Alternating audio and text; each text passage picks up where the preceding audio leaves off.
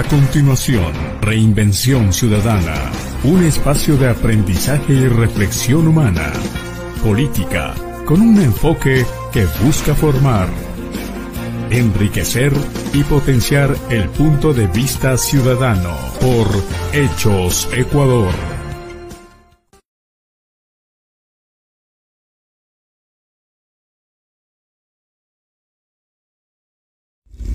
Inicio de espacio publicitario. El bingo llegó en Hechos Ecuador. Bingo TV Ecuador, todos los domingos a las 7 de la noche. Vamos todos a ganar los domingos con Gema Coque.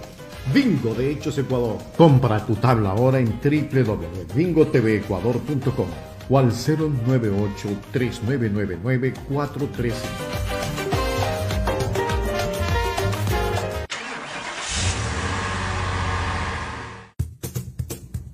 Electrocar, Veto Coque. Reparamos, alternador, motores de arranque. Chequeamos la batería de su carro. Instalaciones íntegras de su vehículo. Electromecánico Veto Coque. Llámanos ahora mismo al 096 9002 7223 o al 099-0633-523 y también al 095-925-7052. Electromecánico Beto Coque. Servicio a domicilio. La televisión es un derecho. De la Google Player se pueden bajar lo que tú quieras, YouTube, eh, Facebook inclusive, puedes chatear inclusive en pantallas gigantes con tu TV Box, puedes ponerle Skype y puedes hablar a través de Skype. Es increíble el equipo, tu televisor necesita tener los mejores canales del mundo, las mejores películas. A comprar su TV Box ahora para que ustedes puedan disfrutar de los mejores canales de televisión. Entra a tu restaurante Revisa tu menú desde tu celular. Escanea el código QR. Pídelo por WhatsApp. Buen provecho.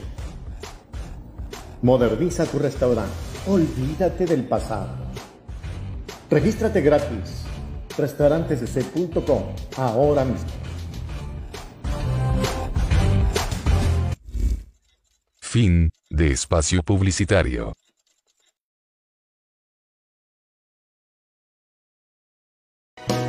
Hechos Ecuador es la noticia. Periodismo puro. Hechos Ecuador, unidos siempre por la verdad. Hechos Ecuador es la Palacios les saluda y les invito a Reinvención Ciudadana, programa que conduzco los viernes a partir de las 19 horas por este su canal, Hechos Ecuador.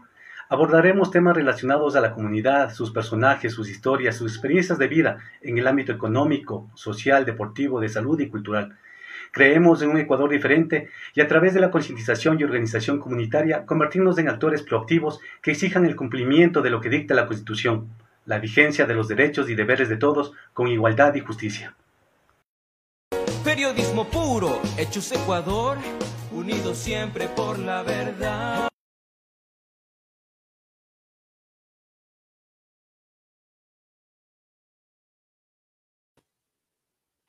Muy buenas noches, Amigas y amigos ecuatorianos, eh, bienvenidos a esta transmisión de su programa estelar de la noche, Reinvención Ciudadana, por la señal del portal digital más grande del país, Hechos de Ecuador.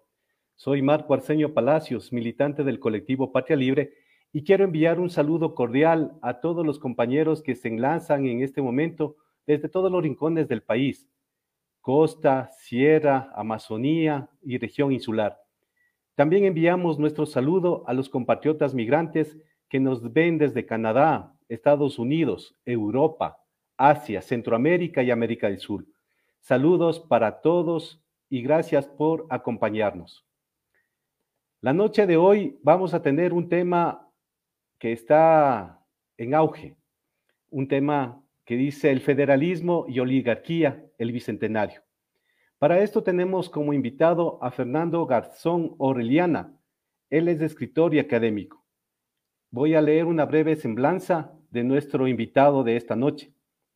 Fernando Garzón Orellana es articulista de temas históricos y otros de ALAI, Agencia Latinoamericana de Información. de Ruta Crítica, El Telégrafo y otros medios. Es docente universitario y consultor de planificación regional, ambiental y social de la Universidad de Guayaquil, de la Politécnica del Litoral y de la UCE Católica de Guayaquil. Es presidente del Comité de Solidaridad con Palestina y actualmente directivo de la Unión Ecuatoriano-Palestina. Fue o es ex asesor nacional de los derechos humanos y la naturaleza de la Defensoría del Pueblo de Ecuador, consultor de organismos de las Naciones Unidas, de la UICN, de la Unión Internacional de Conservación de la Naturaleza y de ILDIS. Entonces damos la bienvenida a Fernando Garzón Oreliana. Fernando, muy buenas noches, bienvenido a este programa en Reinvención Ciudadana por Hechos de Ecuador. Muy buenas noches a todos y a todas. Eh, esta oportunidad de compartir, conversar y aprovechar al máximo lo que significa el convivir nacional en el marco del desarrollo de los pueblos, la paz y la democracia. Marco Palacios, te agradezco y contigo, a través tuyo, a Reinvención Ciudadana y a Hechos de Ecuador. Muy bien. Muchas gracias, eh, Fernando. Como le, hace un momento decía al público que nos está mirando, el tema que vamos a tratar esta noche es federalismo y oligarquía, el bicentenario. Para esto, pues eh, voy a leer una breve introducción, pero también quiero eh, presentar un, un video para que veamos cómo es la conformación política, económica, territorial de acá del Ecuador en estos momentos. Fernando, la idea de crear un Estado federal no es nueva. Tanto es así que han transcurrido 200 años desde el encuentro en Guayaquil de dos grandes hombres de la patria grande, Simón Bolívar y San Martín, quienes, entre otros temas que analizaron en su momento, pusieron sobre la mesa este debate. Simón Bolívar llegó a llamarlo la Federación de los Andes, y cuyo sueño fue dar una estructura política común a los países por cuya libertad habían luchado, la Gran Colombia, el Perú y Bolivia. Tomemos en consideración que la Gran Colombia estaba conformada por Colombia, Venezuela, Ecuador y Panamá actuales. Esta federación de los Andes serviría, según su pensamiento, de contrapeso a los Estados Unidos en Norteamérica y a Brasil y Argentina en el sur. Bolívar visualizaba un continente americano regido por no más de cinco estados. Él pensaba una América en donde existieran Estados Unidos, México, Centroamérica y la Federación de los Andes, que estaría conformada desde Panamá hasta Bolivia, con seis países, y también Brasil y Argentina. Luego de muchos aconteceres y conspiraciones, al llegar Bolívar a la Gran Colombia, se contó con un clima político mucho peor, lo que le llevó a dimitir el gobierno gran colombino y sumergirse en un gran pesimismo respecto al futuro de la América. Esto llevaría a la desintegración de la Gran Colombia en tres repúblicas, Ecuador, Nueva Granada y Venezuela. El análisis de esta noche permite presentar al público elementos que ayuden a discernir un mejor entendimiento de lo que conlleva ser un Estado federal de hecho, hay países que cuentan con este modelo de gobierno, como es México, Argentina, Brasil, Estados Unidos, Alemania y Suiza. De acuerdo a Esteban Santos, docente, de la Escuela de Ciencias Políticas de la Universidad de las Américas, en una entrevista en Primicias, asegura que el federalismo no es la panacea y que el desarrollo se logra construyendo políticas públicas de desarrollo. Con este antecedente, mi estimado Fernando, ¿qué tal si empezamos con algo de historia? ¿Cuán importante es la Carta de Jamaica en el nacimiento de la idea libertaria de Simón Bolívar? Bien, eh, primero, eh, vale precisar como referente a esta conversación el uso de las palabras Estado y la palabra federal conlleva un conjunto de interpretaciones que derivarán en su momento a discutir o a delucidar sobre Estado federal o Estado unitario. Seguramente lo desarrollaremos más adelante como referente esa contradicción que podríamos interpretar cruza en este momento parte del debate nacional.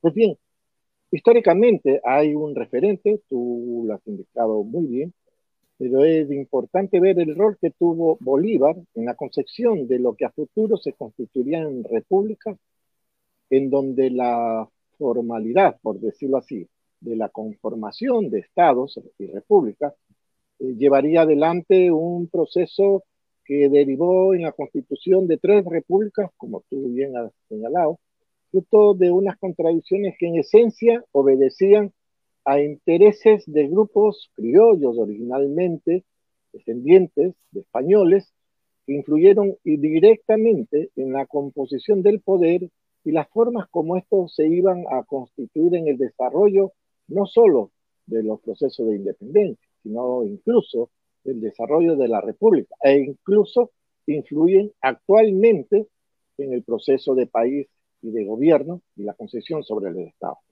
Esta referencia con respecto al tema de Bolívar eh, es importante porque una primera concepción que se debatió, y lo vamos a celebrar o recordar en, este bicentenario del encuentro de Bolívar y San Martín, es que en la Carta de Jamaica, eh, que fue fruto de un proceso donde Bolívar tuvo que retirarse de lo que iba a ser Venezuela luego de dos derrotas ante los realistas, y en Jamaica le escribió al financista Coughlin, que representaba altos intereses financieros de Gran Bretaña o de Inglaterra, como se lo llame, y que derivaron en el compromiso final de una deuda que la hemos recordado siempre, la deuda inglesa. Lo interesante de este momento es que Bolívar ahí planteaba claramente su sueño de integración, algo tú ya lo has precisado, pero también planteaba algo que era sumamente importante, que era la necesidad de lograr la integración sobre la base de compromisos políticos y militares que derivaban necesariamente tarde o temprano en lo que la historia luego nos registró del encuentro de Simón Bolívar y San Martín en Guayaquil, en donde se discutieron realmente tres posiciones. La una, en donde a raíz de la independencia del 9 de octubre de 1820 en Guayaquil, sus principales próceres, estamos hablando eh, de Rocafuerte, estamos hablando de Olmedo, otros también, que asumieron que la única opción real para esa concepción de constituirse en independencia estaba derivado en mantener una autonomía, una separación, una no articulación ni al virreinato de Lima ni al virreinato de Cartagena. En otras palabras, ni hacia el Perú ni hacia la que iba a ser la Gran Colombia, pero eso ya obedecía a ciertas necesidades e intereses de los grupos económicos de ese tiempo, de los criollos, que ya habían insurgido sobre la base del gran desarrollo en ese tiempo ya del cacao, la ubicación de Guayaquil en un lugar estratégico con respecto al continente, el hecho de que la región o la constitución como departamento de Guayaquil incluía no solo lo que es actualmente la provincia de Guaya, sino, eh, tú lo has señalado, Manabí, parte de Esmeralda, del Oro, incluso otras partes de la sierra, lo cual le daba a esta región, lo que se llamaba departamento en este momento, una significancia grande en cuanto a la proyección económica que implicaba. Vale entonces precisar de que esta concepción llamada de Guayaquil Independiente o Guayaquil por Guayaquil para ubicarnos en los tiempos de las últimas décadas que han sido muy consideradas como una consigna que nacía desde sectores acá de Guayaquil, principalmente social cristianos, realmente tiene ese antecedente que, como quizás podamos ver más adelante, no solo está asociado a un concepto de generar una independencia que a la larga puso en, una seria duda del proceso de liberación e incluso independencia de toda nuestra América del Sur. Porque cuando se reúne San Martín con Bolívar, el acuerdo al que llegan, y eso ya no es un secreto, está en muchos documentos históricos, es primero que se sean república. Segundo, que Bolívar y el ejército liberador de Bolívar podría y avanzaría hacia la liberación de los otros países que todavía estaban en situaciones de, esclavitud o realmente de coloniaje por parte del imperio español, derivaban también a formas democráticas que se iban a instaurar en el país. Lo que ahora en la constitución de 2008 se llama unitario, democrático, semorano.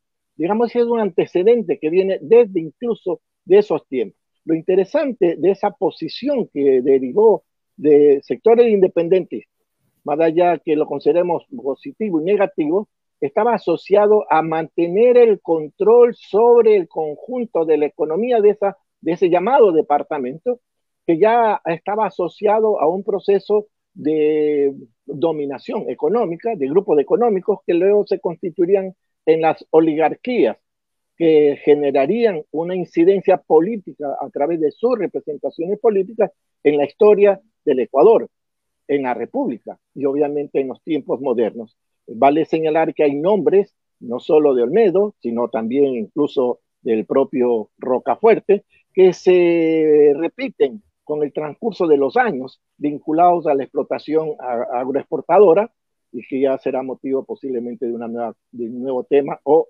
desarrollo en esta reunión.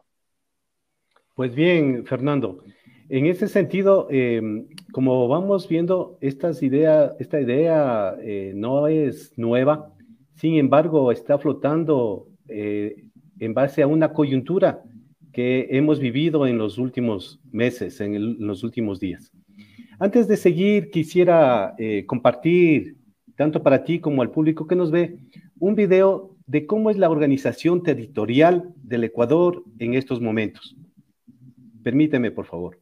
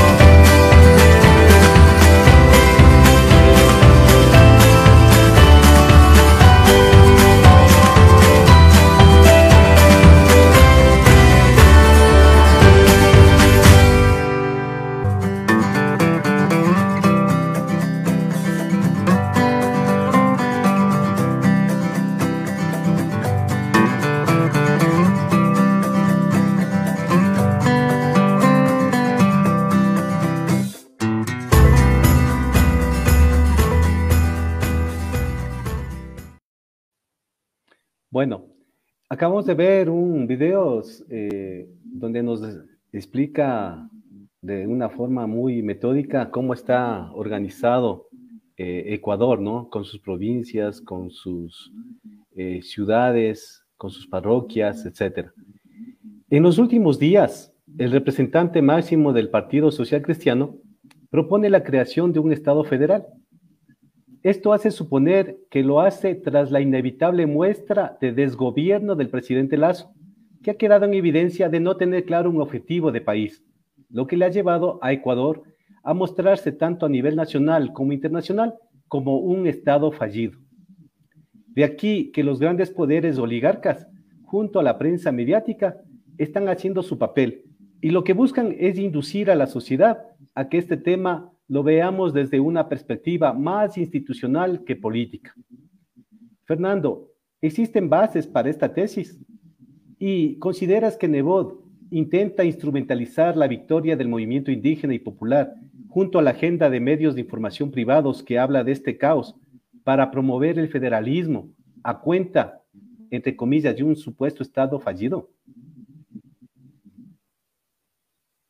Bien, eh, creo que en esta pregunta encierra un conjunto de aspectos, yo diría, estratégicos de la concepción de la historia y del poder. ¿A qué me refiero? Empezamos por un poco por lo que podría ser evidente. Ya, ya trataremos el tema de lo que significa Estado y lo que significa federalismo, eh, aunque pudiera ser irónico empezar, como quien dice, por la parte equivocada. El asunto es que hay un antecedente. Los sectores oligarcas, no solo ahora, sino por muchas décadas, y como hemos comentado, desde el inicio de la República, se intentó siempre asumir una especie de separación, de exclusión del conjunto del territorio del constituido Ecuador, a cuenta de consolidar un poder político y económico, y no tanto como autarquía, sino tanto como concentrar poder y sobre eso influir sobre el conjunto del país.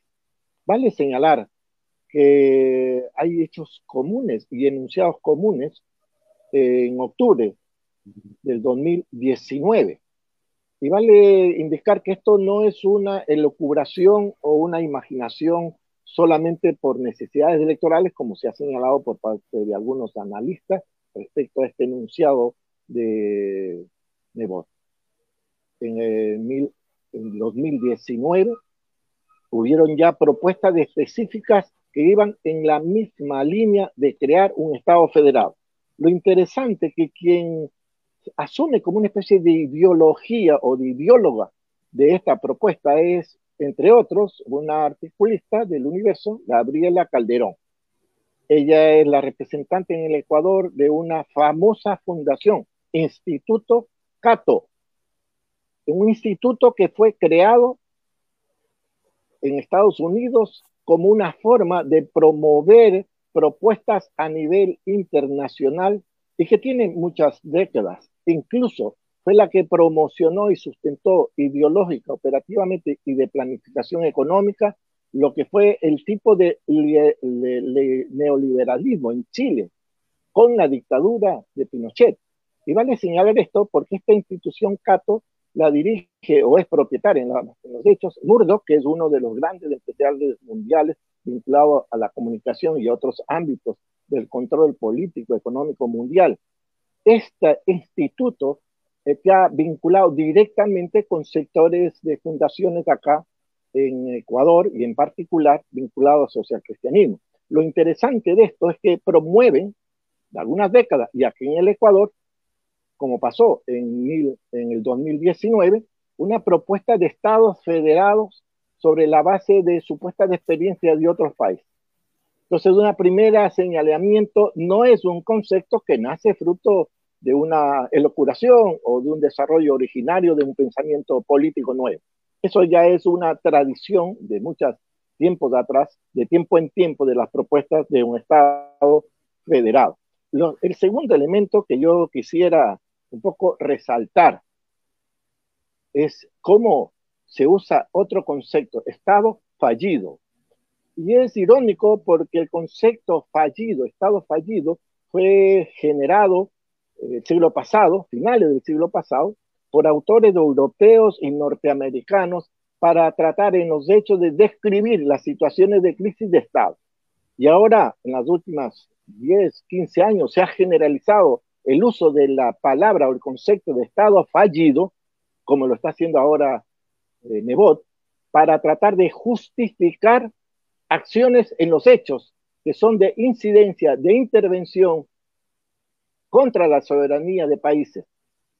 Ahora es muy común, entre los 20 estados fallidos, como así se denomina a nivel mundial, están en la cabeza Somalia, Yemen, Afganistán, Siria, y lo común de muchas de esos estados llamados fallidos es que originalmente fueron invadidos, fueron intervenidos, fueron masacrados, fueron poniendo estados que habían estado, en el caso de Irak y Libia, en el alto nivel de desarrollo político y económico, pero con las intervenciones militares, en el caso de Irak, sabemos que lo hicieron sobre la base de una falacia, de una mentira, de un fake news, como se dice ahora, da cuenta que tenían armamento nuclear o armamento químico pero sabemos que eso fue eh, parte de un beneficio inmenso, principalmente de las petroleras, post-guerra con Irak.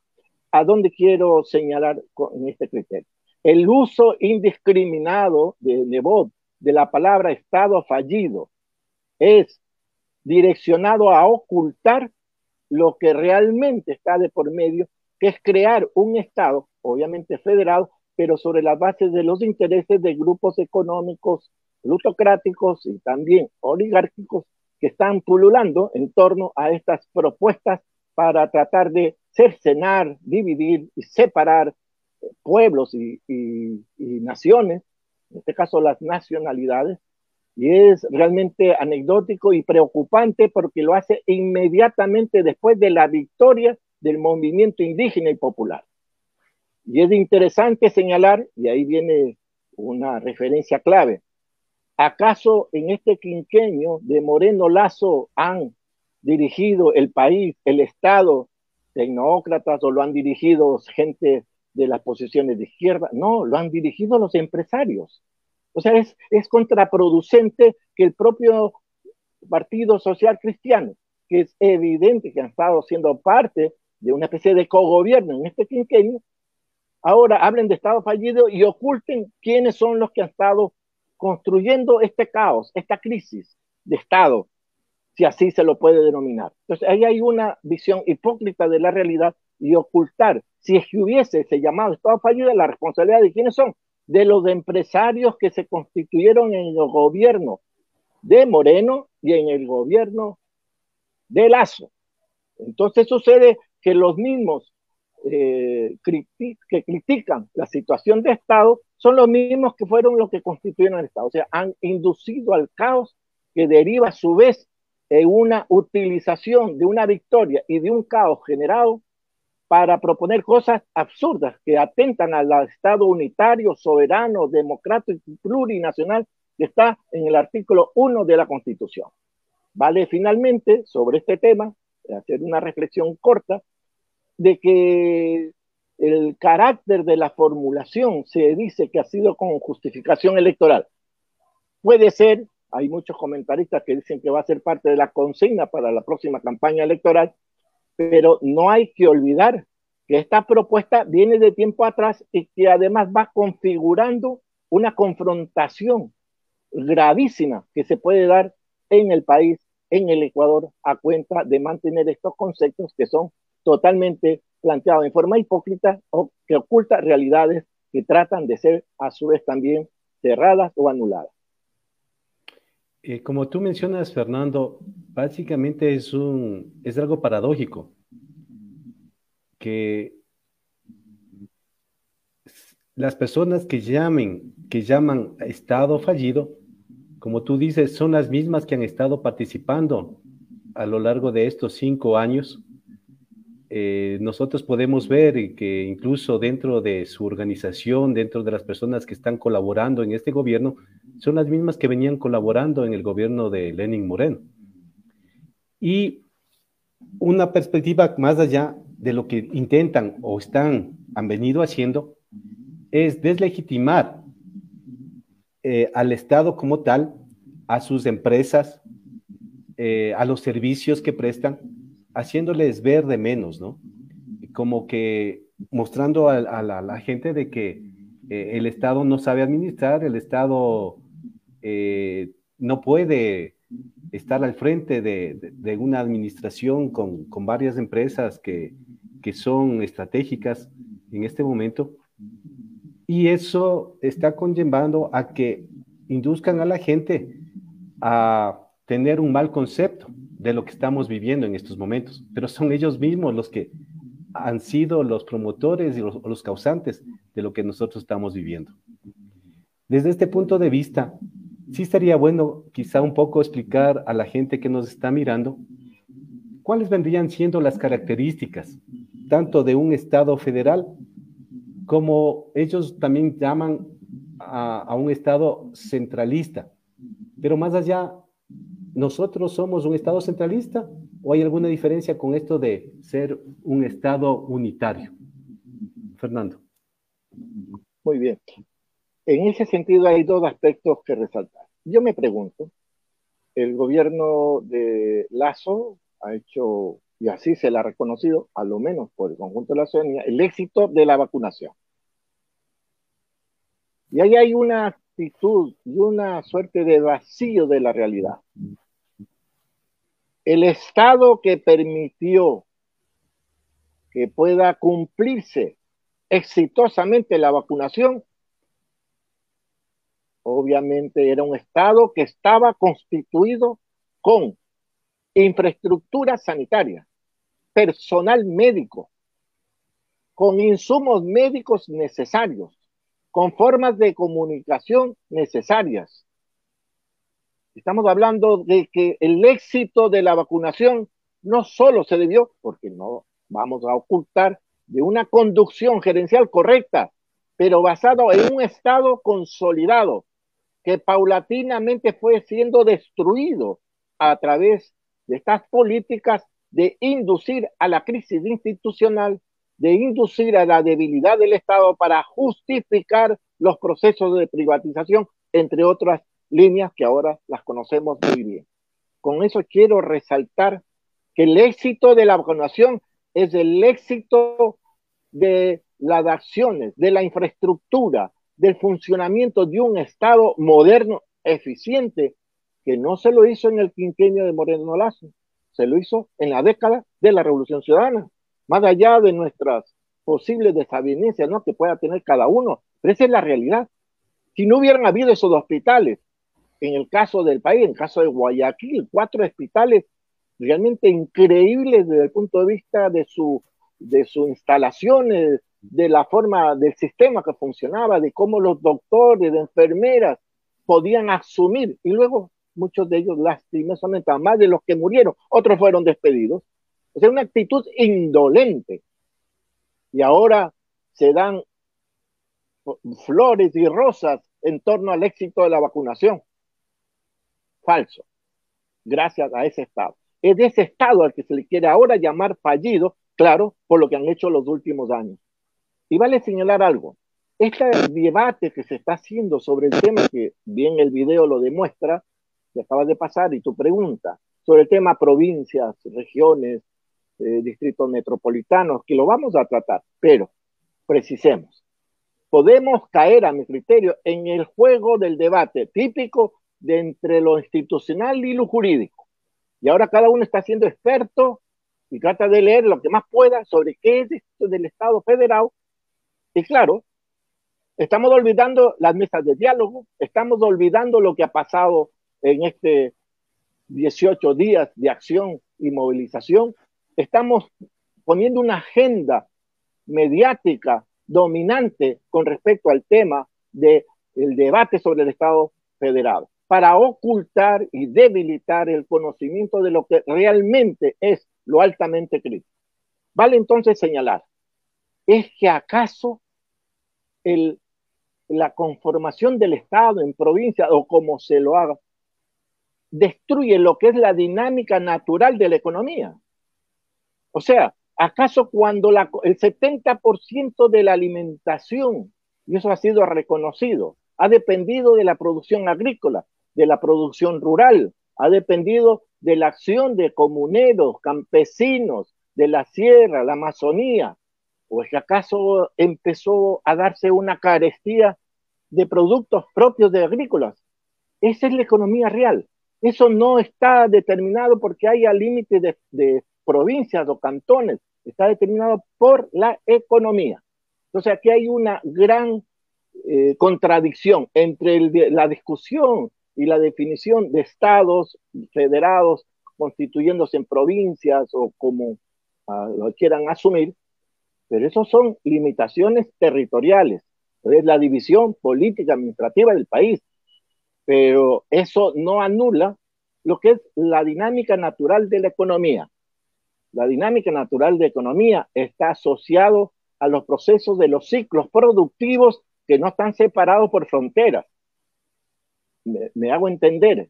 Entonces, lo fundamental, lo que hay que tratar, sea cualquier tipo de Estado, es cómo la economía puede ser realmente direccionada sobre la base de un Estado ya no federado, de un Estado unitario y soberano que oriente y conduzca la economía del país y genere las bondades de un proceso realmente de bienestar social. O si no, es lo que estamos viviendo un Estado llamado, eh, como se dice, fallido, pero que realmente es un Estado que se lo está llevando a la crisis para justificar políticas económicas neoliberales, en donde la caracterización de esta economía es insertarla en el contexto de la globalización y de otros factores económicos que inciden sobre el control.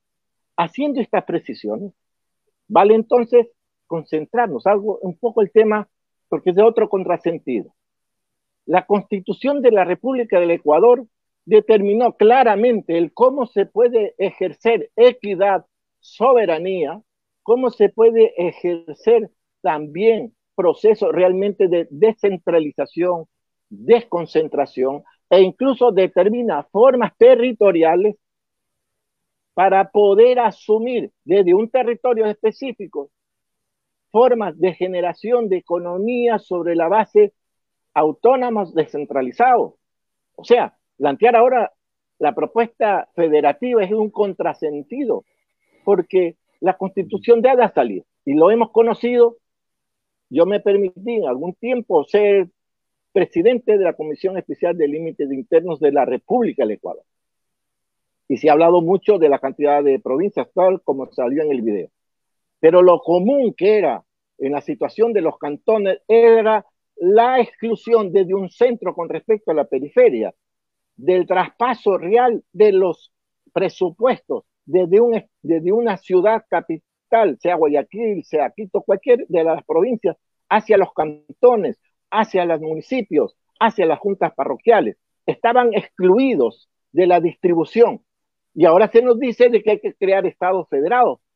La experiencia en el caso del Guayas, ¿acaso no fue que la provincia de Santa Elena, creada como provincia, fue a raíz fundamentalmente porque la centralización en los sectores oligárquicos de Guayaquil derivaron en una suerte de tácito pobreza generalizada en los sectores populares de Santa Elena, que se sentían excluidos de las bondades del desarrollo en una cuasi esclavitud o dependencia del centro, en este caso Guayaquil, como pasó en muchas provincias. No es que eran originales los social cristianos de ese tiempo, sino que se dio eso. Y por eso, una de las razones de la creación de la provincia de Santa Elena, masiva, o sea, unánime, por decirlo así. Yo diría que hasta los peces estaban por la provincialización. El que decía que no estaba, querría serios riesgos, porque era una demanda ciudadana. Eso ya pasó en el tiempo anterior. Entonces, cuando decimos también de que eh, la situación a veces de los cantones, más aún de las juntas parroquiales, en algunas provincias son nefastas, no le alcanza ni para comprar papel y hay una exclusión de la distribución de recursos. Ahora eso se está superando paulatinamente, pero fruto de ciertos cambios que se han dado. Y vale entonces terminar o concluir sobre cuáles son estas figuras que de largo son mejores que una propuesta federal. Sabemos, ya ahorita lo ha explicado bien el video, pero además de eso existen propuestas que son macro, mayores, que son los distritos metropolitanos. En el caso de Quito existen distritos metropolitanos. Todavía no se llega a la conformación de alcaldías por eh, distritos, que es un paso necesario, futuro. Pero en el caso de Guayaquil se ha negado sistemáticamente a crear distrito metropolitano de Guayaquil, con lo cual redistribuir las rentas, los niveles de autonomía, de decisión por cada territorio con su propia población están excluidos. Y ahora sucede que están planteando estados federados. Bueno, empiecen haciendo por lo pronto estados, en el caso de Guayaquil, haciendo un distrito metropolitano. Por lo pronto, si es que quieren demostrar una actitud consecuente con ese principio que aducen tener de plantear un estado federado. Vale entonces también señalar que incluso existe en la propia constitución, que hasta ahora no se configura, pero ya está planteado en la constitución la creación de regiones. Esto es la integración de varias provincias conformándose en regiones bajo evidentemente determinadas competencias sin perder el carácter unitario del Estado. Y cuando uno lee la constitución, uno descubre que el tema federado es casi una toma de pelo porque es exactamente lo que en principio se dice Estado federal, con la diferencia que el Estado federado significa en los hechos el control político y económico de una oligarquía poderosa central imponiéndola al conjunto de la periferia. En cambio, lo que está planteado en la propia Constitución permite la distribución equitativa, soberana, autónoma por regiones y provincias y poblaciones. Y eso es súper importante porque da la pauta del desarrollo futuro de lo que va a ser el desarrollo desde el territorio, vinculado al tema de la economía. Entonces, precisamos y concluyendo esto, cuando hablamos, por ejemplo, de los gobiernos municipales, hablamos que tienen competencias, claro, planificar el desarrollo cantonal, planificar el transporte público, o sea, están planteadas en la Constitución, cuando hablamos de los gobiernos distritos metropolitanos autónomos, está también la Constitución, el artículo 266, y tienen sus propias competencias de acuerdo al marco, a la escala del territorio, a la escala de la economía. Y vale entonces eh, señalar también, en el caso de que esto está asociado a una ley de descentralización, o sea, que además de eso, hay la posibilidad que estos gobiernos autónomos sean cantonales, o sea, en este caso municipales, provinciales o incluso regionales, más aún si son distritos metropolitanos, tienen más competencia porque es la suma de todos ellos en un territorio determinado. ¿Qué sucede? Que tienen la posibilidad de planificar su desarrollo en el marco de una estructura nacional. Por lo tanto, es demasiado eh, preocupante que se imponga como forma de debate, como agenda política principal, el tema de los estados federados, porque a la larga estamos hablando de una entelequia que en la realidad no solo queda imposible que se concrete, sino que ya está considerado en los propios procesos, no solo de la constitución, sino de las leyes de descentralización, donde está el tema de la desconcentración, existe el código orgánico de ordenamiento territorial, o sea, el asunto es que hay que cumplirlo y para eso depende quiénes son los que van a dirigir el país. Pero ahora eso se quiere destruir, que es un llamado muy indirecto a plantear reforma constitucional, a plantear una nueva constitución, casi como una, una trampa eh, que se nos está tratando de incluir para influir a futuro de la necesidad, entre comillas, de hacer una nueva constitución, hacer una reforma constitucional, hacer una enmienda, que además demuestra que si quisiera hacerse un Estado federado, el proceso es, obviamente, como puede ser un cambio de la estructura del Estado, no se va a hacer por un pronunciamiento, no es tan simple. La Constitución también determina cómo hacer, si es que así fuese, reformas constitucionales, enmiendas. O sea, hay procedimientos a seguir que no son simples, porque es obvio, estamos cambiando todo un Estado. Eso no va a ser de la noche a la mañana. Sigue, o por pronunciamiento del presidente, o por iniciativa de la Asamblea, sigue un proceso, en la mayoría de estos casos, sigue un proceso de resolución por mayoría real de dos tercios de parte de la Asamblea, sigue por el tema del aval de la Corte Constitucional, sigue por la relación de un referéndum. O sea, es un conjunto que no, si es que en ese concepto un poco eh, diabólico, yo diría, de plantear Estado federado, bueno, nos están tomando el pelo, porque esto no se resuelve de la noche a la mañana, en caso que se quiera impulsar. Además, si es social cristianismo está impulsando esto, por lo pronto debería tener asegurado los dos tercios de la Asamblea Nacional, porque muchas de estas modalidades cruzan el tener mayoría real en la Asamblea. Y yo me pregunto a los otros bloques si estarían dispuestos. Obviamente, difícilmente creo que estén dispuestos. Por lo tanto, lo que se está planteando es una falacia que se está para mantener un concepto general en un momento en que quizás la capacidad de control sobre el Estado y el gobierno de parte de estos sectores de oligarcas están fallando. Vale señalar que esto se inserta mucho en este conflicto interbancario entre sectores financieros más vinculados a la globalización y otros sectores financieros más ubicados hacia el tema del mercado interno sin dejar de tener estos vínculos internacionales. Lo cual quiero con esto concluir esta parte. El debate sobre Estado fallido es un debate, disculpen que lo diga así, podría ser un debate para ingenuo. Sí, o sea, que debata Lazo que de ingenuo.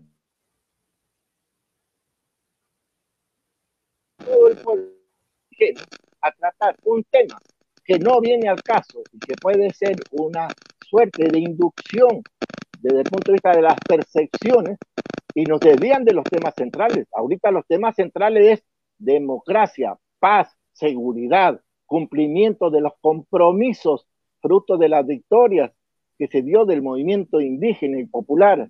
Eso es lo fundamental en este momento, sin hablar todavía del contexto mundial altamente crítico que se viene y sería un contrasentido desviar la atención de lo fundamental para crear un debate que yo creo que es innecesario. En ese sentido, lo que tú mencionas, Fernando, en, estas últimas palabras, el desviar la atención, el crear una cortina de humo con este planteamiento, porque coincidencialmente, el día de ayer, tú debes haber visto ya en, en las redes, en las noticias, que el presidente Lazo eliminó, por ejemplo, el examen de la CENESID. Y enseguida eh, la CONAIE salió pues muy contenta a decir que esto es una eh, victoria más dentro de este proceso eh, que, tuvimos en 18 días. Si bien es cierto, no deja de ser algo real, pero si vamos al fondo de, de este problema, significa de que si bien por un lado se elimina el examen de la CENESID, pero estamos viendo que el problema sigue ahí latente, como lo dio a conocer, como lo dio y lo demostró la rectora de la Universidad de Cuenca, porque el hecho de que ya no exista el examen de la CENESID no significa que de la noche a la mañana se incrementaron más cupos y los estudiantes van a poder ingresar a estudiar cualquier carrera. Entonces, como tú lo mencionas, esto no, no es más que una cortina de humo que nos están haciendo que no miremos los problemas reales que, que estamos viviendo en este momento. Eh, avanzando y para, eh, eh, es, consolidar un poco más la idea de estas contradicciones que tú estabas mencionando. El artículo, como tú bien lo mencionabas, el artículo 1 de la Constitución del Ecuador dice que el Ecuador es un Estado constitucional de derechos y justicia social, democrático, soberano, independiente, unitario, intercultural, plurinacional y laico. Se organiza en forma de república y se gobierna de manera descentralizada. La soberanía radica en el pueblo, cuya voluntad es el fundamento de la autoridad y se ejerce a través de los órganos del poder público y de las formas de participación directas previstas en la Constitución. Fernando, de las tesis que tú estabas hablando, indicas que existe una contradicción, una falsa y una real. La falsa la que nos quieres llevar cuando se habla entre Estado federado con Estado centralista y esa contradicción real entre un Estado federado y un Estado unitario. ¿Nos puedes aclarar un poco más acerca de estas perspectivas en estas contradicciones, por favor? Cómo no. Eh, y qué interesante. Supuestamente íbamos a empezar por este tema, esta pregunta, pero era preferible hacer este recorrido eh, referido a las definiciones conceptuales. Primero, Estado, sea Estado federado o Estado unitario, y todo lo que está planteado en la Constitución. El Estado es un organismo creado para que se pueda dar gobernabilidad, se pueda dar direccionamiento de un grupo económico que controla el Estado a través de las múltiples formas de poder, no solo ejecutivo, judicial, obviamente también sectores con capacidad de generar acciones de seguridad o de protección o de represión. Es un Estado que se configura en función, se asume de la necesidad de todo el pueblo, pero la historia lastimosamente da razón está asociado a un concepto clásico que viene en muchos casos desde eh, los teóricos del siglo XIX, entre esos Carlos Marx y también Lenin, que respecto al Estado es un concepto configurado para, mediante el uso de la fuerza, imponer un tipo de modelo de desarrollo y de economía sobre el conjunto de la explotación en general. Pero las democracias, así llamadas, que se generaron principalmente en el siglo XX, son democracias que dieron trámite o procesos para un poco configurar desde la participación de la población, procesos electorales, un nivel de incidencia para regular el carácter de una sociedad, a veces dividida en clases o conflictuadas o en contradicción. Esa normalización, esa suerte de regularización del Estado de, que se da desde la sociedad y desde la población, eh, depende mucho del ejercicio no solo de esta democracia occidental, por llamarla así, sino también de asumir en forma real la existencia de una paz justa, de una paz necesaria. Pero ese Estado, al constituirse en Estado federado o planteado hacia lo federado, está planteando en los hechos de que cada segmento del territorio con su población, por no decir con su grupo económico consolidado, impone o tiene autonomía para establecer, regular la sociedad y la economía de esa región sobre la base, se asume, de procesos también internamente establecidos por la democracia formal. Pero si el Estado nacional como tal, lo que hemos vivido en estos últimos 200 años, nos ha demostrado que esa falacia de democracia real realmente no existe porque nos siguen imponiendo lineamientos en la economía y en la política, ¿qué podrá pasar cuando en su propio rancho, como quien dice, en su propia yacta, aunque usemos términos quichua, sucede que el que manda ahí va a ser los mismos de siempre, con la diferencia que ya tienen para sí una capacidad de imponer, incluso mediante ordenanzas, en el caso de Estado Federal, e incluso leyes, porque se interpreta que eso va a generar desarrollo en cada uno de esos estados y por lo tanto ahí hay una otra falacia.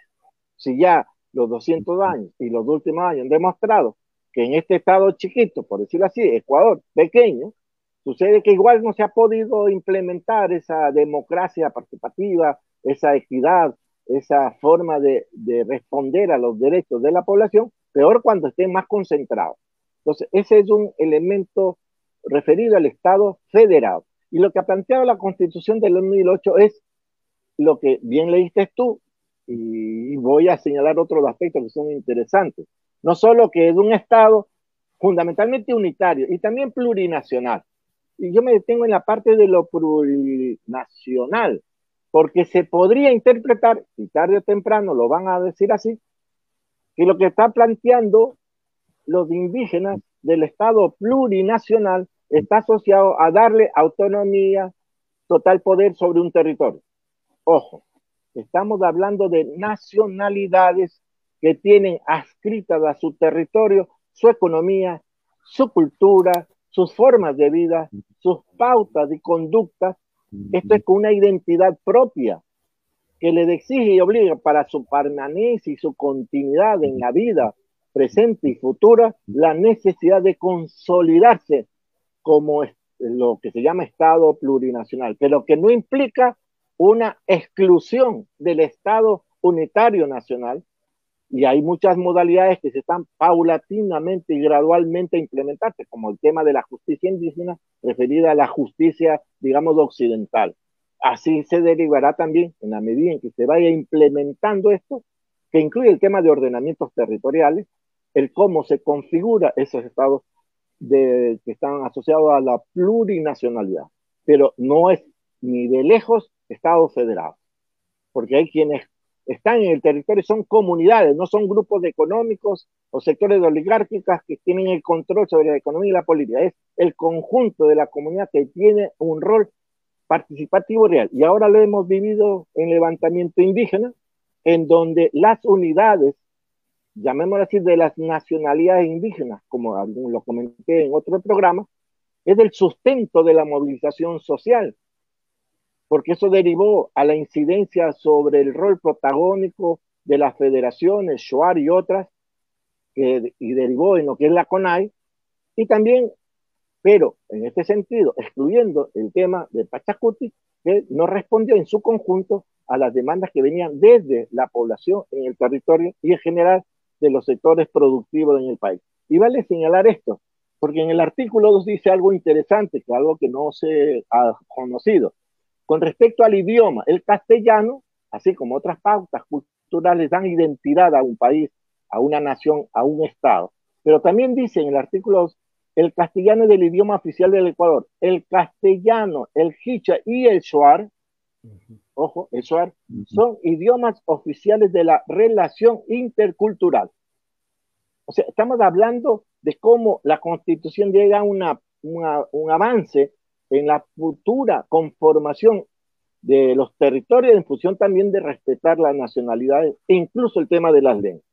Vale también señalar en ese sentido, hay otros artículos, sería largo ahorita mencionarlo. Por ejemplo, el artículo 266 dice, los gobiernos de los distritos metropolitanos autónomos que si hay en Quito, aunque creo que difícilmente se cumple lo que está planteado, pero no existe en Guayaquil, serán las competencias que corresponden a los gobiernos cantonales y todas las que sean aplicables de los gobiernos provinciales y regionales. Con esto quiero decir, entre otros aspectos que están desarrollados extensamente en la Constitución, además de las leyes que configuran ya el desarrollo de la exigibilidad del cumplimiento de la Constitución. Y dice también, y ahí quiero con esto dar una pauta, antes, no sé si estamos contra el tiempo, Dice, los gobiernos autónomos, artículo 270, descentralizados generarán sus propios recursos financieros y participarán de la renta del Estado de conformidad con los principios de subsidiariedad, solidaridad y equidad. Y miren ustedes qué tramposa es la propuesta del Estado federal, porque cuando Nebot ya desarrolló más su discurso, alguien le preguntó, o él, por propia iniciativa, explicó que en el caso de los sectores de ingresos generados por el petróleo, ya él ya puso sobre aviso que un porcentaje de esa renta tendrán que ir a todos los estados federados. Claro, porque ahí está la joya de la corona. Porque si no, la Amazonía sería uno de los, esos estados, entre comillas, federados más ricos, no solo del Ecuador, sino incluso de la región. Pero hay una actitud vergonzosa, porque lo que han hecho en estas décadas es precisamente usurpar, usurpar, no está bien maldecido como dice la gente, el hecho de haber captado el control de los recursos financieros generados por la explotación petrolera. Y quiero señalar este tema porque deriva en uno de los puntos críticos de este momento. Porque además las leyes que ha sacado, la ley de dolarización, la ley que determinó el tipo de manejo petrolero, que ahora ha habido ya un remesón a raíz justo de la movilización indígena, prácticamente convertía al Ecuador lo que se diríamos en una especie de, eh, como dicen, la zona libre, zona franca. ¿De quiénes? De quienes controlan la economía, de quienes controlan la salida e ingresos de capitales, porque a través de la ley de dolarización paulatinamente pagan menos impuestos e incluso tienen asegurado que nunca se va a saber quiénes fueron los que hicieron eso. O sea, es la impunidad jurídicamente establecida por las propias leyes, de las últimas que fueron en el quinquenio. O sea, es crear casi una zona franca vinculada incluso al tema del narcoterrorismo, como se dice ahora. porque es absurdo pensar que las grandes millones de millones que se generan en torno no solo al narcotráfico, sino a la economía ilegal, que incluye el tema de minería ilegal, el tema de migraciones, movilidad de las personas, etcétera, o sea, un conjunto de factores de la economía ilegal. Bueno, eso no se mueve, como he dicho algunas veces, pasando una bolsita de plata al, al comprador y recibe el consumidor, no, esos son miles de millones de dólares. La pregunta es, ¿por dónde se procesan eso? ¿Dónde están esas transacciones? O si no, hagamos seguimiento a los últimos casos que se han dado, como el tema del IFA, o para ser irónicamente muy informados, preguntarle a los narcogenerales, a los que la embajada norteamericana nos permita conocer dónde están esos narcogenerales, porque son ellos entonces los que estarían financiando, miren qué ironía, los que estarían financiando la movilización indígena. O sea, miren cómo nos montan una historia. Nos dicen que el narcotráfico, y sucede que los generales, así lo ha dicho el embajador norteamericano, son los generales del narcotráfico. Entonces sucede que los generales que están reprimiendo al pueblo, si es que lo han hecho, parece que eran sectores solo de la policía, pero igual, ya sabemos el caso Nazareno y otros casos, sucede que son los mismos que están entonces financiando la movilización social. Eso es absurdo. Pero nos meten en ese debate del narcoterrorismo y claro, le trasladan esa acusación a quienes? A los líderes indígenas, a los dirigentes políticos y dan una continuidad, porque es un salto interesante del manejo, del manejo desde los medios principalmente, de que antes estuvo de moda la corrupción y con eso dieron duro, un pocotón de dirigentes, y ahora está de moda el narcoterrorismo, y también estamos cayendo en el juego del debate sin precisar quiénes son realmente los que están en torno a estos procesos. Y estamos eh, metidos de cabeza en el tema, incluso de la mesa de diálogo, que están súper bien porque es un avance espectacular, pero hay que poner el nombre real a las cosas y tener la valentía y la decisión quiénes son los que están atrás de estos procesos, no solo del Estado federado, sino de esta suerte de inducción a la crisis, a crear los llamados estados fallidos, como llaman, pero realmente son para justificar procesos de privatización. O si no, ahora ya van a distribuir las medicinas, claro, y para eso tuvieron que dejar desaparecido medicinas del Seguro Social. Bueno, hasta ahí nomás desaparece.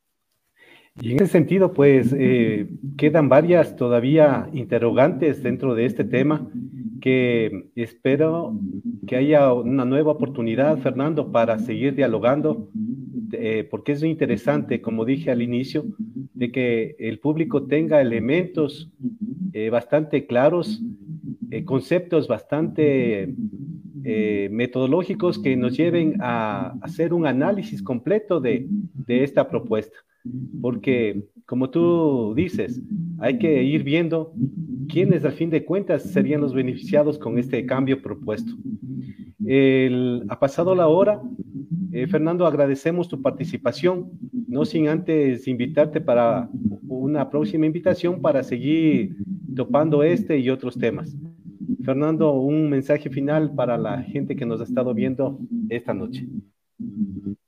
Sí, bueno, agradecer esta oportunidad a ti, agradecer la atención que nos han brindado todas las personas que han seguido el programa y los que vayan a seguir, y resaltar estos procesos que hemos descrito o hemos tratado de interpretar también, solo tienen un objetivo, la necesidad de encontrar una paz justa, una armonía real sobre la base del ejercicio legítimo de la democracia.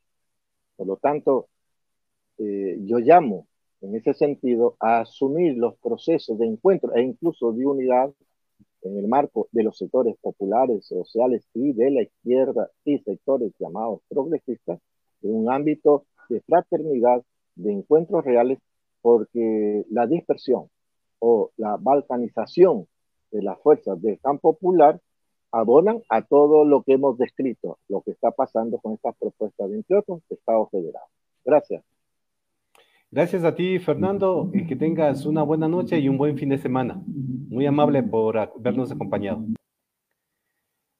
Eh, estimados amigos, no se olviden de sintonizarnos por las plataformas de YouTube, Facebook, Roku, Alexa, Amazon, todos los días de lunes a sábado.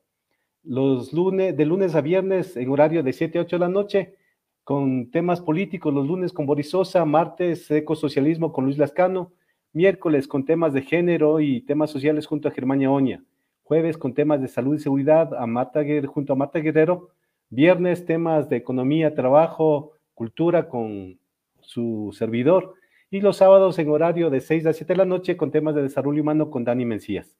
Estuvo con ustedes Marco Arsenio Palacios, militante del colectivo Patria Libre, y agradecemos a todos por haberse conectado y acompañado esta noche en Reinvención Ciudadana a través de la señal de Hechos de Ecuador. Muy buenas noches y un buen fin de semana.